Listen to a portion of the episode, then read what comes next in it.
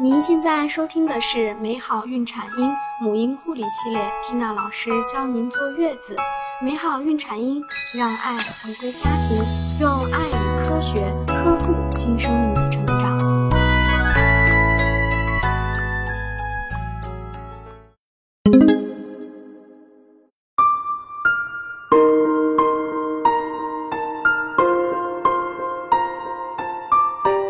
大家好，我是缇娜。我们今天来分享的主题是：孕妈需要强迫自己喝牛奶吗？从营养学的角度来讲，缇娜也会建议孕期的妈妈多喝牛奶，因为它是人体内丰富钙质的来源，这对妈妈和胎宝宝来说都是不错的食物。但是有些孕妈真的是不喜欢喝牛奶，或者是喝完之后会觉得非常难受，出现胀气、腹泻等症状，那这可怎么办呢？是强迫自己为了孩子努力喝，还是就此放弃呢？其实呢，胎宝宝需要的并不是牛奶，而是牛奶中的钙，因为牛奶是我们日常饮食中最自然、最好、最方便的钙源，所以通常医生都会推荐它作为妊娠期首选的食品。但是牛奶并不是唯一的钙来源，有些孕妈对牛奶会有不同的反应，因此对于不同情况也要采取不同措施。情况一，如果孕妈只是不喜欢纯牛奶的味道，那完全可以选择加工过的酸奶，特别是一些含有益生菌的酸奶，不仅能补充钙质，还能帮助消化，而且酸奶中的钙在人体内会更好的被吸收。情况二，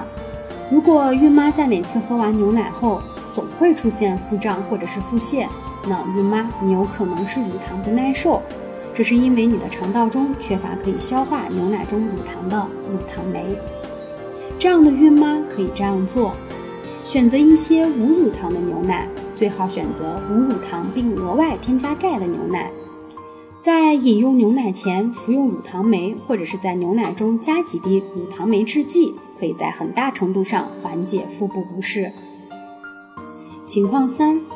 如果孕妈耐受不了任何乳制品。或者是对乳制品过敏，那么孕妈可以选择一些加钙果汁，或者是食用一些高钙的非乳制品。研究表明，三十毫升的加钙果汁提供的钙量和三十毫升牛奶差不多。情况四，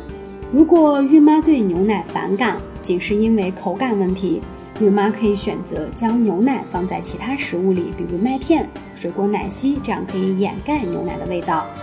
情况五。如果孕妈还是不能从饮食中摄入足量的钙，最后一步才是选择钙补充剂。因为妈妈你要知道，最好的营养补充剂一定是从食物中摄取的，并不是直接服用补充剂。现实中，我们有很多人都颠倒了他们两者间的顺序。在选择钙补充剂的时候，孕妈也要确保自己摄入了足量的维 D，这样可以促进钙的吸收。同时，孕妈不要认为。钙补充的越多就越好，因为钙补充过量很有可能会引起缺铁性贫血的问题。